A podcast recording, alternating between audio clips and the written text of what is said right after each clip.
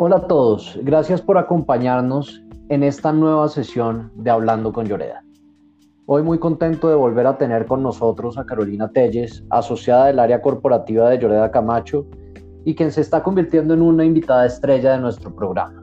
Antes que nada, quiero agradecerte Carolina por estar nuevamente con nosotros y por compartir siempre temas interesantes con nuestra audiencia. Bienvenida. Muchísimas gracias Luis por la invitación, en verdad me encanta que me inviten a este espacio y, bueno. Bueno, las garantías mobiliarias seguramente generan dudas en muchos de nosotros, desde saber qué son, cuál es su propósito, qué plazos tienen y muchas otras preguntas que intentaremos resolver durante esta sesión. Carolina, déjame intentar abrir con una pequeña introducción al tema.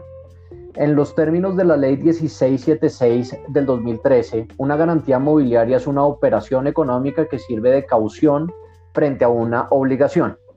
Se constituye a través de la suscripción de un contrato de garantía en donde el garante, el deudor, ofrece al acreedor garantizado o fiador un bien para asegurar el cumplimiento de una obligación. Con esto en mente y para dar inicio, me gustaría comenzar desde probablemente lo más básico y es qué garantiza una garantía mobiliaria.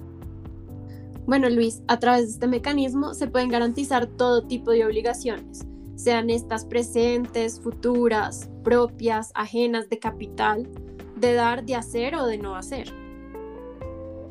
¿Y cuáles son esos bienes de este tipo de garantías mobiliarias? Los bienes objeto de garantía mobiliaria no se limitan únicamente a los bienes muebles. En consecuencia, es posible que reincida sobre los denominados inmuebles futuros, por ejemplo una cosecha, o los inmuebles por adhesión, que vendría a ser, por ejemplo, los ladrillos de una construcción, o los inmuebles por destinación, que es, por ejemplo, la tubería de una casa. Lo importante en este caso es que estos muebles siempre se puedan separar del inmueble sin que se produzca un daño al mismo y cuáles son esos requisitos que se necesitan en los contratos. Para que el contrato sea válido, se debe establecer como mínimo cuatro condiciones. En primer lugar, el nombre de las partes. En segundo, el valor de la garantía, el valor que la garantía cubrirá. En tercero, la descripción de los bienes dados en garantía. Y por último, la descripción de las obligaciones garantizadas.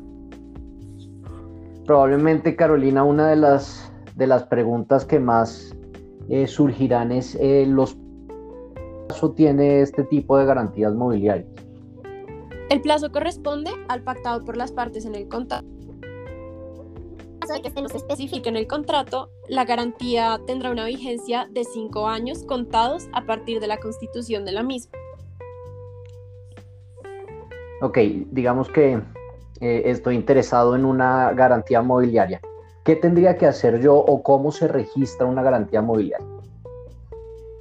Para que la garantía sea oponible, se debe de garantías a través de su página web. Lo anterior del acreedor garantizado de exigir la ejecución de la garantía, sino que también asegura la prelación del pago sobre los demás acreedores. Bien dado en garantía fuese un inmueble sujeto a registro, por ejemplo, y hacer inscribir ante el respectivo registro.